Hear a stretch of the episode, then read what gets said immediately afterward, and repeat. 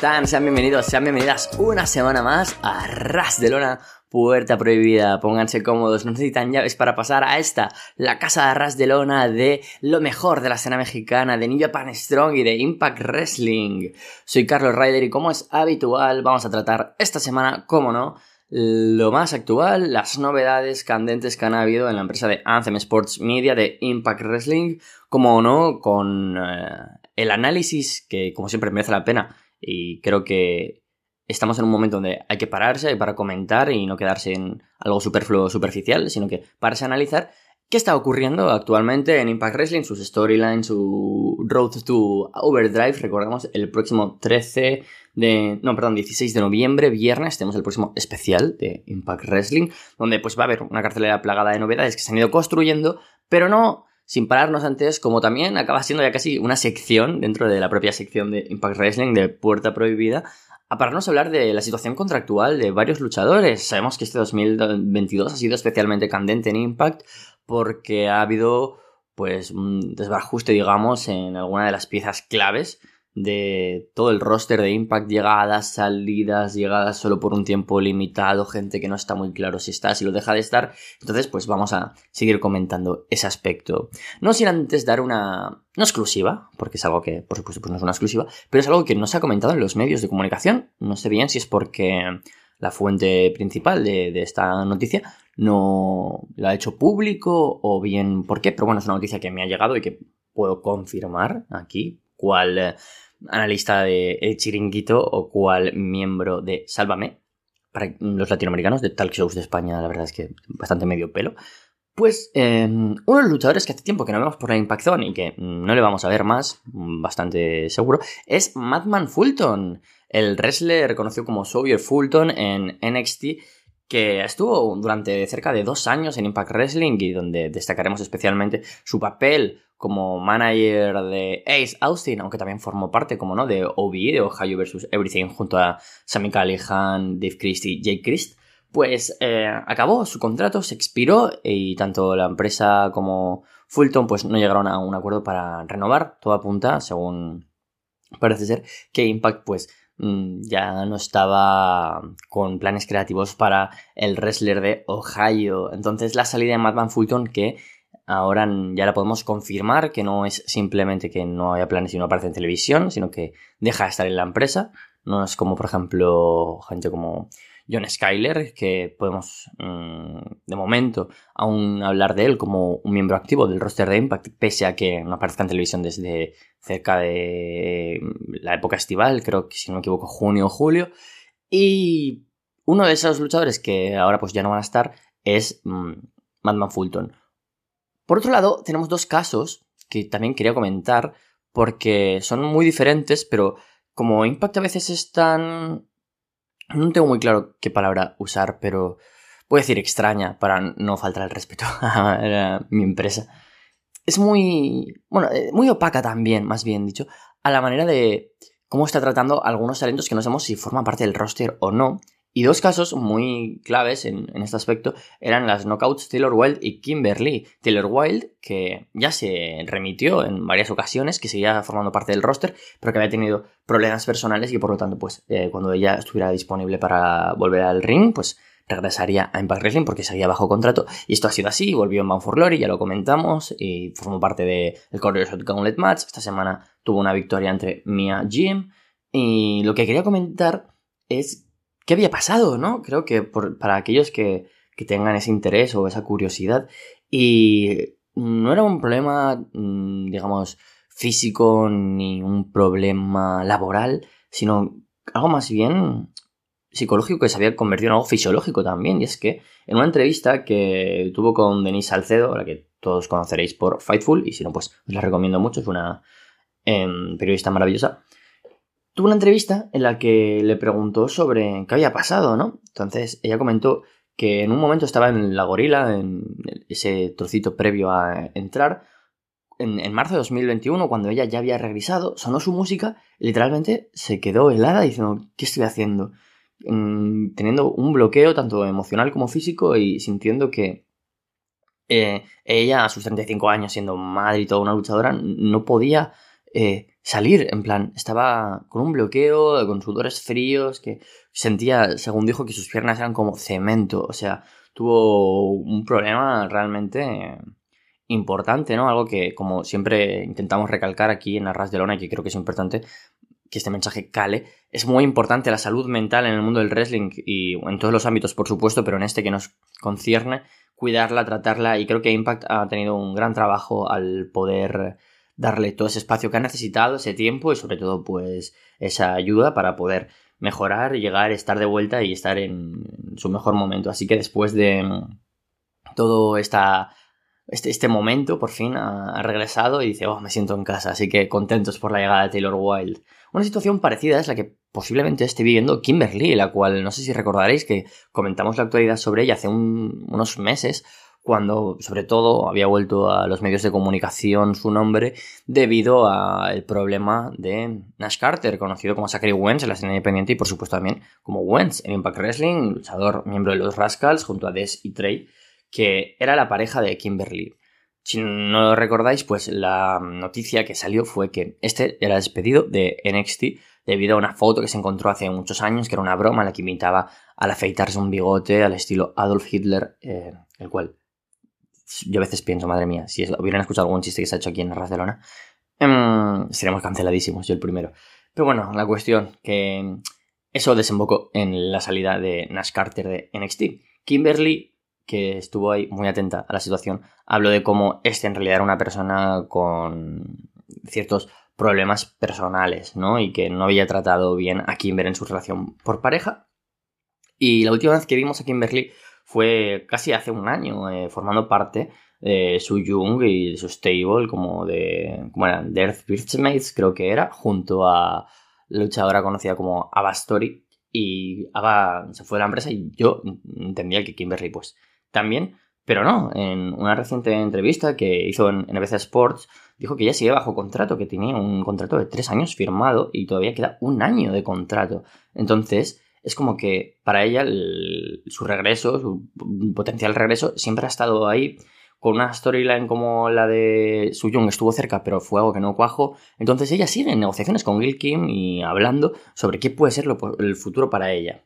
Yo creo que mm, esto nos pilla a todos por sorpresa porque Kimberly podría estar formando parte del roster y apareciendo como Alicia Edwards, por ejemplo, la cual no suele tener muchos planes, pero siempre puede estar ahí para perder eh, en el low card, digamos, ¿no? Pero Kimberly no, y de hecho es que, si no me equivoco, no forma parte del roster de Impact. De hecho, vamos a verlo ahora mismo en, riguroso directo, porque mm, tengo mucha curiosidad, porque, por ejemplo, Lady Frost, la cual también sabemos que su eh, actual estatus es que sigue dentro de la empresa, ella quiere marcharse, pero Impact no ha dado la carta de libertad, lo cual también es curioso, pero ellas, Lady Frost, sigue siendo en parte del roster y sin embargo si voy a Wrestlers, en la página de impactwrestling.com, no está Kimberly. Mm, curioso. Eso de ahí.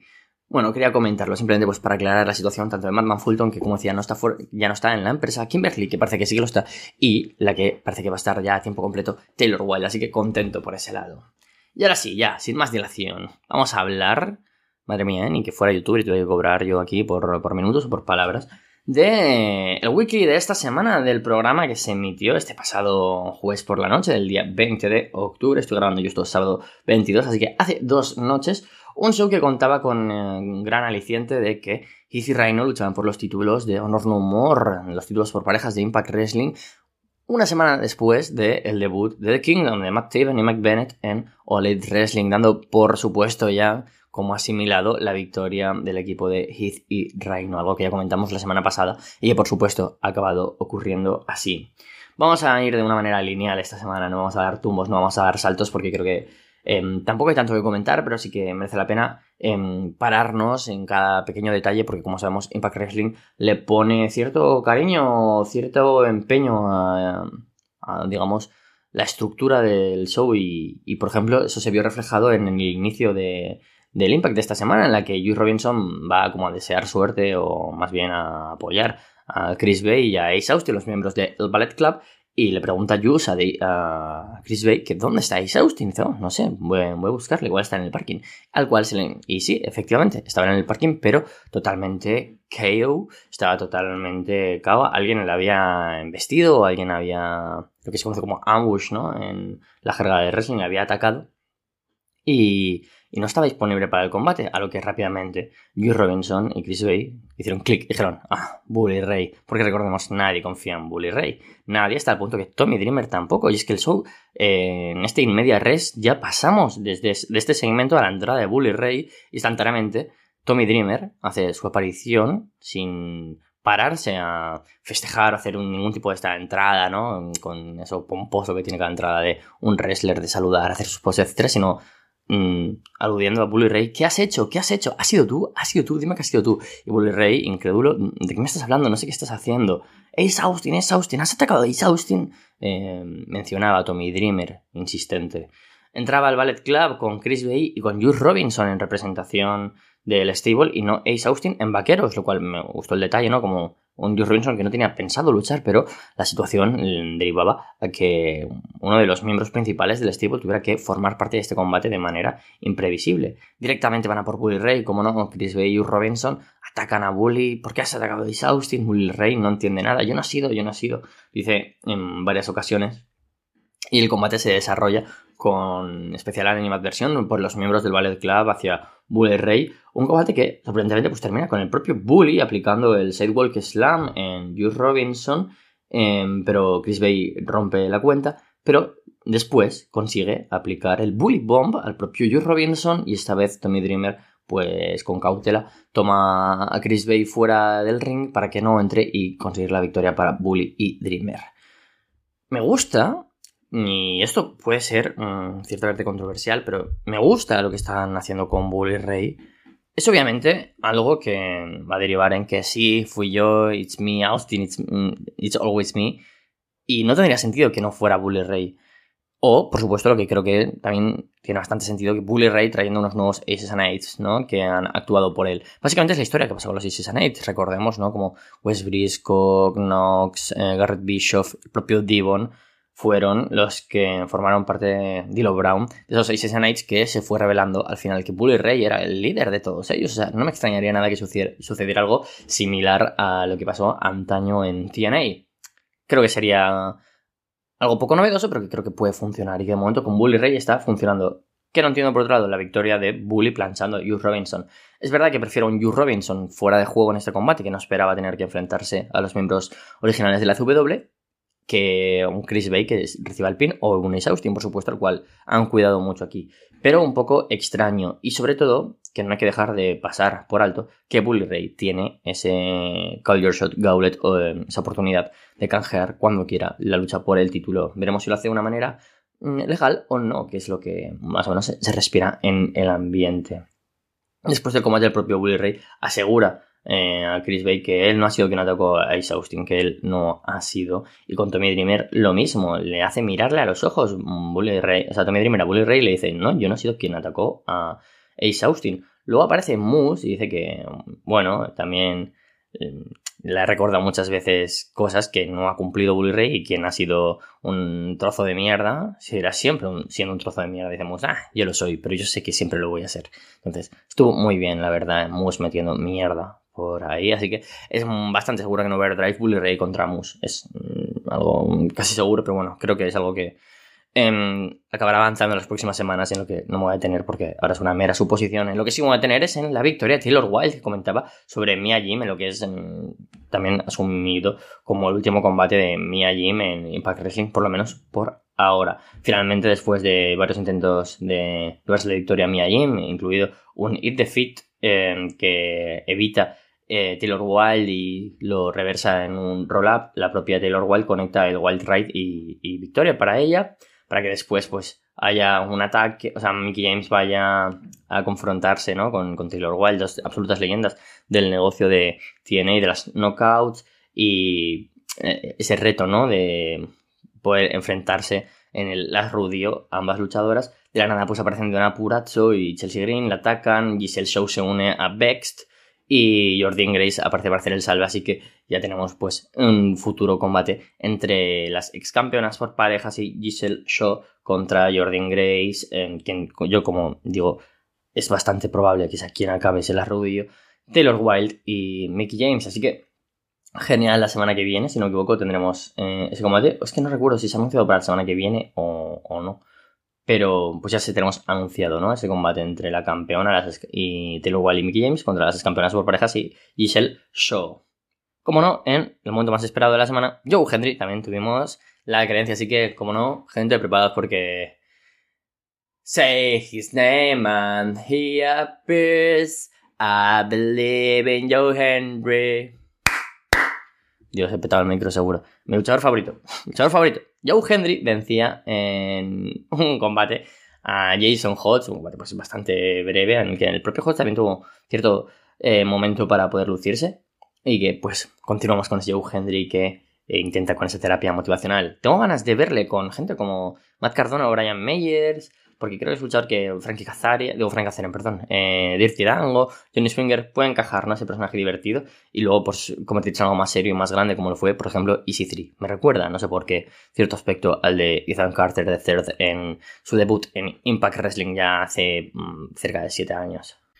Y ahora vamos ya a hablar de los dos puntos más importantes del show antes de cerrar. Tuvimos por medio también otras cosas, ¿vale? Como la victoria de Rich Swan sobre Eric Young, donde por supuesto luego Sammy Callihan apareció para hacer eh, cierto ah, salve a Rich Swan después de que los miembros de Violent by Design aparecieran. Bueno, del, no del stable, sino más bien de la secta. Pero quiero detenerme pues, en los dos puntos más importantes del show. Y es que se hizo oficial que Frankie Kazarian ejecutaba su Option C, le daba el título de la X Division a Scott Amor y tuvimos un cara a cara, una buena promo en la que Kazarian decía que después de tantos años, después de 20 años la primera vez que ganó el título en Impact Wrestling, sabe que es un título importante en su carrera, pero es que una carrera tan longeva nunca ha sido campeón mundial. Menciona a otros campeones como eh, Samoa Joe o, o AJ Styles y, o Kurt Angle, dice que él quiere ser como ellos y estar en la historia de Impact como un ex campeón mundial. Entonces, por eso ejercía esa opción sí. En esa promo, eh, Steve McLean aparecía y atacaba de la espalda, por la espalda a Kazarian eh, y lo, le aplicaba ese spear con las piernas del revés. En, el esquinero aparece Josh Alexander para hacer el salve y luego tenemos en backstage cierto momento de, de, enfado ¿no? entre Kazarian y Josh Alexander porque Kazarian le dice que no necesita a nadie que vigile su espalda, ¿no? Entonces le dice que, que por favor que no vuelva a hacer eso y que por supuesto que no confíe en Bully Ray. Ese es el, el pensamiento ¿no? que tenemos siempre en, esto. Vale, ¿qué es lo que quería comentar de aquí? Ya que ya hablamos bastante de Frankie Kazarian y de su combate ya oficial el viernes 18 de noviembre en Overdrive. Sí, es que a partir de la semana que viene tendremos un torneo oficialmente anunciado por Scott Damore entre ocho luchadores que coronarán a un nuevo campeón de la X Division. La semana que viene ya tendremos los primeros combates y tenemos dos partes del cuadro con ocho wrestlers. Por un lado, eh, la parte más internacional, sin duda, Black Taurus y Laredo Kid se enfrentarán a los dos mexicanos entre ellos en una semifinal del torneo, perdón, en unos cuartos de final. Em, y el ganador de Laredo contra Taurus se enfrentará al ganador de PJ Black, el sudafricano, que pues hace una aparición aquí en Impact Wrestling. Veremos si será solo para el torneo o si se acabará quedando. Eh, contra Yuya Uemura. Yo previsiblemente doy la victoria aquí tanto a Yuya como a Black Taurus, que son quienes han estado acumulando ciertas victorias. Y es más, vería a Black Taurus venciendo a Yuya y yendo a la final, a Overdrive, aunque tampoco sería descabellado pensar en Yuya Uemura como un finalista. No como un campeón, pero quizás sí como un finalista del torneo que tendrá la final en Overdrive. Y como decía, la otra parte del torneo tiene a los ex campeones de la X Division ya Alan Angels, que está de regreso y se enfrentará a Trey Miguel en uno de los combates de cuarto final. Y por otro lado a Kenny King ya Mike Bailey, el ex campeón Speedball, el cual no tiene mucho sentido que forme parte de este torneo, ¿no? Debería tener por lo menos a, mm, opción a ejecutar su revancha titular. Un poco extraño. No tendría sentido, además, ya, opinión personal, que este llegara a la final y ganara el título. Porque si no, ¿por qué lo has hecho perder? Porque no había una necesidad de que Kazarian tuviera esta victoria, ¿no? De, de quitarle el título para ejercer la opción sí sobre Mike Bailey. Así que yo creo que Mike Bailey perderá contra Trey Miguel, al cual están pushando mucho, y yo creo que esa final podría ser Black Taurus contra Trey Miguel. No sé si para un segundo reinado de Trey como campeón de la Exhibition o uno primero Black Taurus, pero esa es mi porra. Así que sea como fuere, ya tenemos los 8 luchadores que tienen la opción de ser campeones de la Exhibition Overdrive. Repasamos de nuevo: Black Taurus, Laredo Kid, Yuya Uemura, PJ Black, Ellen Angels, Trey Miguel, Kenny King y Mike Bailey. A lo que yo también pienso, ¿no se puede haber hecho una Super X Cup? Em, tenemos al luchador sudafricano, dos mexicanos, un japonés, un canadiense y tres americanos. Yo no sé, yo creo que han tenido una oportunidad perdida en ese aspecto. Y ahora sí, sin más dilación, vamos a hablar de qué pasó en el main event, donde venció, como no, el equipo de Heath y se convirtieron en los campeones por parejas la vencerá de Kingdom a Matt Taven y Mike Bennett. Un combate que creo que no merece la pena pararse. Fue un buen combate, pero lo interesante fue qué pasó después. Después del combate aparece Eddie Edwards, el miembro de No More, al cual ya había llegado con ciertas discrepancias al show y mm, negando la palabra al resto de sus compañeros. Eh, Eddie se, mm, habla con el resto dice que es un ultimátum después del que le ha dado la propia Alicia a él y em, o acaba Honor No More o acaba mm, su relación con Alicia Edwards. Quiere saber si merece la pena seguir con Honor No More. Edwards habla de que PCO es posiblemente la razón por la que Josh Alexander eh, le venció en Bound for Glory y le pregunta si él es leal a Honor No More. La respuesta de PCO es nula. Eddie Edwards le dice a PCO, eres una zorra, eres nuestra puta, por decirlo de alguna manera. Y, él le llama Beats. Y entonces, pues, ¿qué pasa? Desencadena la furia de el monstruo del Frankenstein franco-canadiense y PCO acaba con todos los miembros de Honor No Humor en lo que previsiblemente es la despedida tanto de Vincent como McTaven como de Mike Bennett. Em, genial el final, porque ya que Honor No Humor, No Humor, y no quiero ser la canción de No Humor, ya he cantado demasiado con lo de Joe Henry, me estoy extendiendo demasiado, quizás estoy pensando ahora, mis 21 minutos y medio, que he hablado demasiado del tema contractual, pero lo que quiero decir es que me gusta mucho la idea de que PCO sea un tipo que acaba poniéndose super over después de todo Honor No Humor. El tipo ha dado su cuerpo por el stable realmente y aunque no haya tenido para mí mucha coherencia narrativa en ocasiones que se le eche en cara esa falta de confianza en el equipo por parte de Eddie Edwards que entre los dos vamos a tener la rivalidad creo que es lo mejor, porque además PCO puede ser una pieza clave, está super over y puede ser todo un top babyface achacaba hace unas semanas que faltaban grandes nombres dentro de esa escena de Top Babyfaces, PCO, quien es conocido por lo fácil que se pone Uber y además ha sido todo un ex campeón mundial de Ring of Honor, me cuadra en esa escena. Un tipo con veteranía que puede aportar mucho y sobre todo pues que in ring acaba demostrando que siempre su locura deriva en calidad. Así que muchas ganas de ver qué es lo que depara esta rivalidad entre PCO y Eddie Edwards. Con todo esto ya paro después de toda la turra que he dado, porque la semana que viene tendremos más todavía. Hasta luego. ¿Qué tal amigos de Arras de Lona, Puerta Prohibida? Les habla Chava Rodríguez desde México, listo para comentar parte de las novedades de la escena mexicana. Se abre la puerta para una semana más comentar novedades de empresas que quizá no figuren en la bolsa de valores como WWE, pero que dan contenido a destacar, interesante. Hablamos de Impact, de New Japan, yo trato de mencionar las novedades de la escena mexicana, que pues falta tiempo para ver funciones, contenido, eh, revisar noticias. Y precisamente quisiera comentar rápido de inicio una noticia que se hizo viral, eh, complicada por el personaje, el contexto de Jair Soria, también conocido el mundo de la lucha libre como Shocker, que fue detenido en el estado de Chiapas, en la parte sur de México, por al parecer alterar el orden. Se filtraron de forma ilegal, hay que decirlo, pero pues es una práctica eh, común, eh, desafortunadamente en México, de cuando detienen a una persona de alto perfil, eh, compartir fotos. No es una cuestión pública legal como las fotografías de en Estados Unidos cuando restan pues a alguien conocido y pues se hizo viral toda esta nota, pagaron la fianza de Shocker, al parecer eh, estos desmanes que hizo en la vía pública fue producto de que estaba bajo el efecto de sustancias eh, de alcohol, quizá de drogas. Ha habido pues una noticia de ese punto llega a tergiversarse. Eh, mencionar que hace 20 años era probablemente el mejor luchador en México y ahora eh, producto de adicciones, él mismo lo reconoce que padece esa situación, viviendo una situación personal, profesional complicada, tuvo una lesión en la mandíbula hace unos años, el Consejo Mundial, que era la empresa a la que pertenecía, le ofreció una operación, con la situación de que por la operación de mandíbula existen o existían posibilidades de que tuviera que retirarse de forma definitiva de la lucha libre, entonces eh, rechazó esa opción, está como independiente, eh, con actividad en Impact. Ahí el buen amigo Carlos Ryder quizá lo ubica o bueno, eh, mencionarles que tuvo oportunidades importantes en Impact, fue retador al campeonato de la División X en contra de Christopher Daniels. Estamos hablando del año 2005, Hard Justice, una época en la que estaba todavía Jeff Jarrett, AJ Styles, etcétera.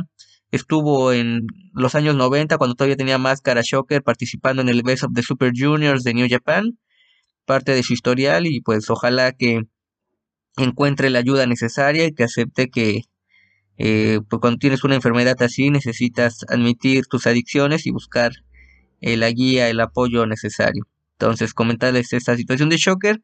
En hondo más porque todavía existen dudas, se llegan a contraponer algunos detalles, pero yo creo que es una nota que sin problemas pues se hizo viral el, en los últimos días.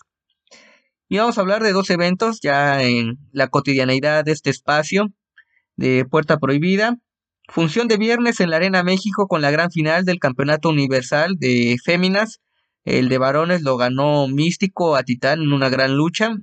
Y este fue un torneo de tres semanas, dos semanas de eliminatoria en torneo cibernético, ya bien eh, batalla campal por equipos. Y para abrir función fue un duelo de tercias de facciones.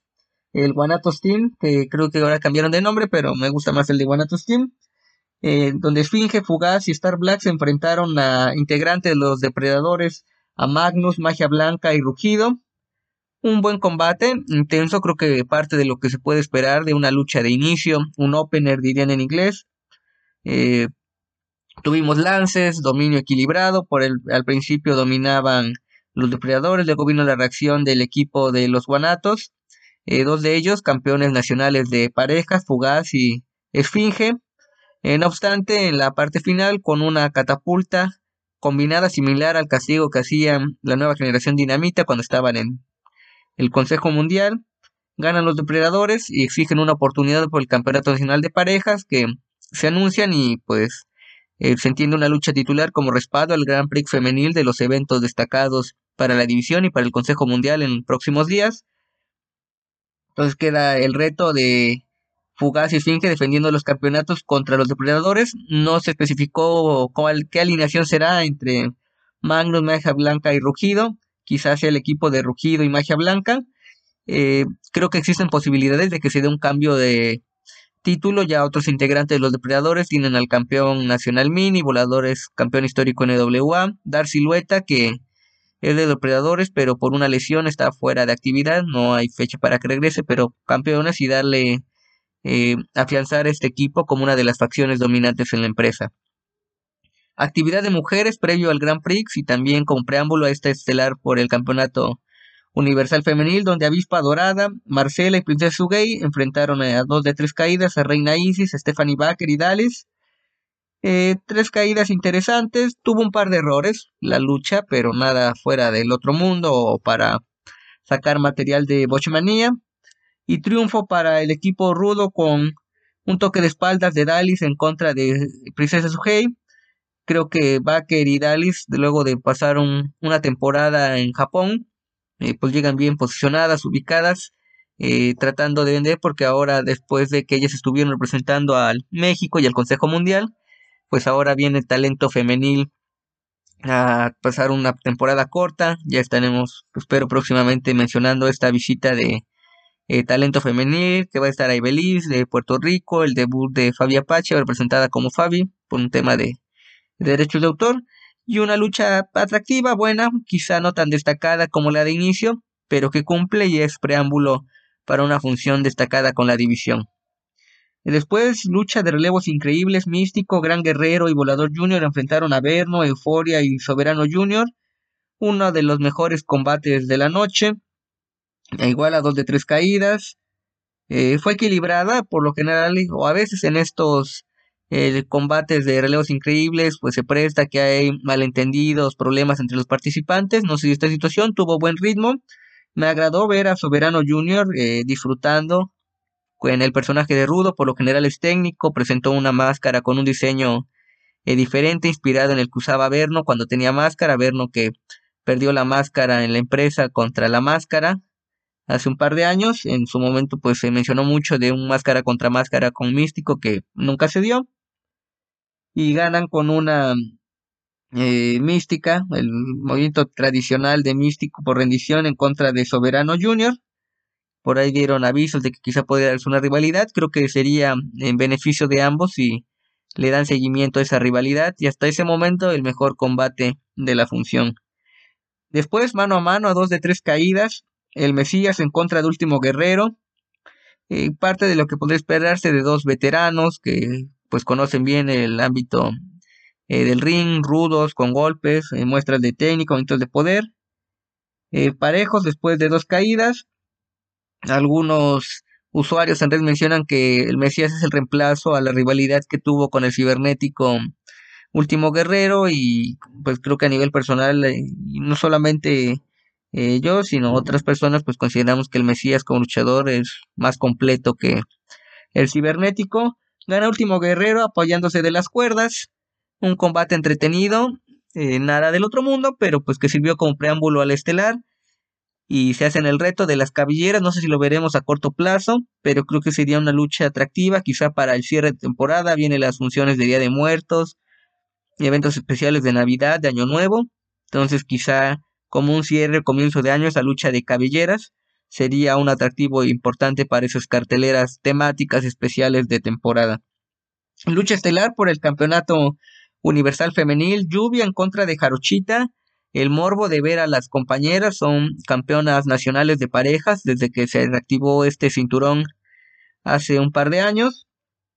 Eh, creo que Jarochita perfilada, independiente del resultado de esta lucha, ser luchadora del año por sus triunfos en la empresa, eh, las defensas del Campeonato Nacional Femenil de Parejas, quitarle la máscara en un combate espectacular a eh, Reina Isis, eh, dominio de Jarochita al principio del combate, también Lluvia reacciona, se conocen, castigos fuertes, Lluvia que tiene su personaje pues de mujer pues guapa, recién hizo público que abrió su cuenta de OnlyFans, pero aparte de esta situación de saberse vender como personaje, pues tiene cualidades arriba del ring, por eso los sitios que tiene. Y menciono eso porque por ahí tuvo un problemas de vestuario, entonces creo que cuando se hizo una lucha de este perfil demanda, pues cuidar esos detalles. Eh, gana precisamente Lluvia con un package pie driver en contra de Jarochita, un movimiento fuerte, incluso parece que Jarochita quedó un tanto aturdida después de recibir el castigo, el mejor combate de la noche, equilibrado, bien desarrollado, no al nivel de lo que presentó Jarochita en el, la función de aniversario, pero que cumple esta función que estuvo en línea completa por el streaming de Ticketmaster. En próximos días estará una versión editada a través de Televisa o la encontrarán en línea. Y creo que de lo destacado está en crear una buena función, pero los puntos fuertes que les recomendaría para eh, seguir la función, estar eh, como parte de la agenda sería la lucha de inicio de los depredadores, la de relevos increíbles y esta final por el campeonato universal. Parte de esta cartelera temática por el mes de octubre de concientización por el cáncer de mama, o en otros deportes que se usa el color rosado. Y esta semana termino hablándoles de la primera parte de Triple Manía 30, el cierre. Seguí la transmisión a través de la cadena Space. También estuvo en línea a través de Marca Claro por YouTube. Evento completo por Fight TV. Eh, no lo contraté por cuestiones de tiempo, una cartelera larga, eh, ya que se hagan públicos los demás combates de la cartelera. Espero analizarlos a la brevedad en este espacio.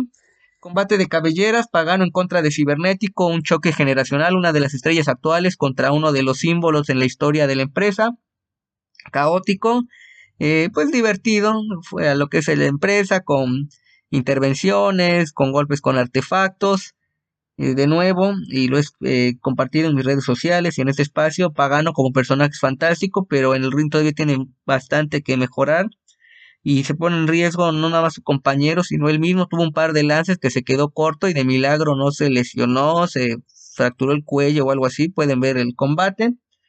Eh, pese a ello, pues gana con un air crash que rompe en parte de la escenografía. Parece que Cibernético tuvo una lesión legítima, entonces no lo pueden rapar como es la forma tradicional en el centro del ring. Hacen un enlace a eh, vestidores y ahí mientras está siendo atendido una de las camillas, pues le cortan parte de su cabello al cibernético y un triunfo apagano que era un tanto predecible pero al menos para iniciar la transmisión por televisión, pues fue atractivo, emotivo ver la inducción de Blue Demon Señor y de Arturo Rivera, una de las voces oficiales por muchos años en la empresa, al Salón de la Fama, y una banda de guerra de las Fuerzas Armadas Mexicanas tocando los temas tradicionales de la empresa como inicio, pues eh, genera emoción y te deja el ambiente listo para lo que serán los combates estelares. Después el mejor combate, al menos de esta breve transmisión de tres combates, y que se, se ubica como opción sólida combate del año, no solamente en AAA, sino en la lucha libre mexicana. Hijo del Vikingo defendió el megacampeonato en contra de Fénix. Fue muy imponente, creo que sería de destacada la presentación de Hijo del Vikingo al estilo de estas series nórdicas que están de moda con eh, referencias como era House of the Dragon o Vikingos Valhalla en Netflix no solamente llegó hijo del vikingo caracterizado, sino con su familia, que también son luchadores, con su hermana, con su padre, el vikingo, que estuvo como second. Un combate eh, dinámico, espectacular, como se podría esperar por la calidad de ambos luchadores. Un poco de llaveo de inicio. Después con lances, castigos fuertes, sangraron. Inusual ver al hijo del vikingo sangrar. Y el talento de Fénix, pues ya tiene tiempo que está comprobado y con grandes combates, no solamente en México, sino en el extranjero golpes fuertes. En un momento en las secuencias finales se queda corto Hijo del Vikingo con una Frankensteiner. Eh, cae mal, se nota que pues estaban lastimados los dos, más Hijo del Vikingo. Logra reponerse y con su eh, plancha, el cuerno del Vikingo, retiene el campeonato. El público emocionado, hubo gritos de esto es lucha. Es un tanto inusual que en combates de AAA, aunque ha habido muy buenos con Dragon League, con el Hijo del Vikingo, etcétera, se escuchen gritos de esto es lucha y en una triple manía. Entonces eh, se les arrojaron, les arrojaron dinero. Creo que dan ganas de ver una revancha. No sé si la veremos en lo que resta del año, quizá eh, para el próximo. La mejor defensa hasta el momento, dijo del vikingo. Y al menos al momento en el que estoy haciendo mi intervención, pues Dave Metzer, siempre es polémico las calificaciones, le dio cinco estrellas a esta lucha. Entonces, para que la vean, y un combate que cumplió las expectativas y dan ganas de eh, ver una revancha o tener a Hijo del Vikingo con un rival que lo demande. Eh, sigue pendiente ver ese combate con Kenny Omega, pero mientras no se solucione la situación de la suspensión de All Elite, pues queda a la deriva ver esa lucha. Y para cerrar la función, la, gran final de la Roleta de Máscaras, un torneo que se dio durante las tres ediciones de Triple Manía, en Tijuana, en Monterrey. Pentagón Jr. le quita la máscara a Villano Cuarto fue emotivo ver la llegada de Villano Cuarto con parte de su familia, con su hermano, eh, con sobrinos, hijos que también son luchadores profesionales, siguiendo el legado de los villanos. Eh, villano entró con una máscara que eh, combinada, parte del diseño clásico de los villanos y parte de uno de los primeros personajes que tuvo como luchador. Y el villano, ya un person veterano, pero que en sus combates con, previos en contra de Elia Par, de Psycho, eh, no se guardó nada y esto fue lo mismo. Domina Pentagon Jr. la primera parte del combate, lo hace sangrar. Eh, Pentagon Jr. al menos con el mejor físico de su carrera, eh, le rompen parte del equipo, muestra el trabajo en gimnasio, se recupera, hace sangrar a Villano Cuarto, fueron para pues uno que trata de seguir el deporte espectáculo, analizarlo, ver a referencias a la forma en la que perdieron la máscara sus hermanos, con castigos similares a los que usaron en su momento Atlantis y Último Guerrero para quitarles las máscaras a Villano Quinto y a Villano Tercero. Eh, hubo faltos finales, aunque daba la sensación de que pues Pentagón tendría los arrestos para recuperarse. Y es así como en la secuencia final, con su variante de palanca al brazo y una patada al rostro por toque de espaldas, derrota a Villano cuarto, suben sus familiares a pues a felicitarlos, eh, consolar en el caso de Villano Cuarto. Fue motivo ver a Pentagón con su familia, sus hijos, hijas, perdón. Y pues conocemos la identidad de Tomás Díaz Mendoza, uno de los, de los hijos más chicos de Rey Mendoza, pero pues ya tiene casi 60 años el señor y pues toda una vida, más de 40 años arriba del cuadrilátero.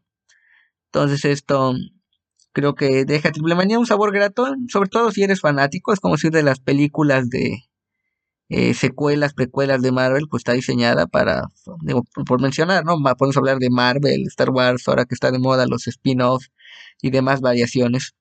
Eh, pues cumple con lo que podría un, lo que espera uno como aficionado, sobre todo de AAA. Y bueno, esas son parte de lo que les recomiendo, sugiero para que vean a la semana, si quieren descansar o eh, fijar su atención en otros contenidos distintos a los de las grandes empresas. Los invito a que lean mi columna semanal en www.tuplandejuego.com.mx, eh, donde hablo de lucha libre, boxeo o artes marciales mixtas, dependiendo del caso, y que adquieran un ejemplar de mi libro de Olvidemos el Circo, Maroma y Teatro, editorial Gato Blanco, ejemplares disponibles en Amazon México y librerías El Sótano. En el sótano hay tienda en línea, entonces pueden adquirir eh, su ejemplar y hay envíos internacionales para que lo coticen. Esto es todo por mi parte. Sigo al pendiente de la lucha libre mexicana y espero estar en una edición más de Puerta Prohibida para hablarles del deporte espectáculo desde México. Saludos, un abrazo.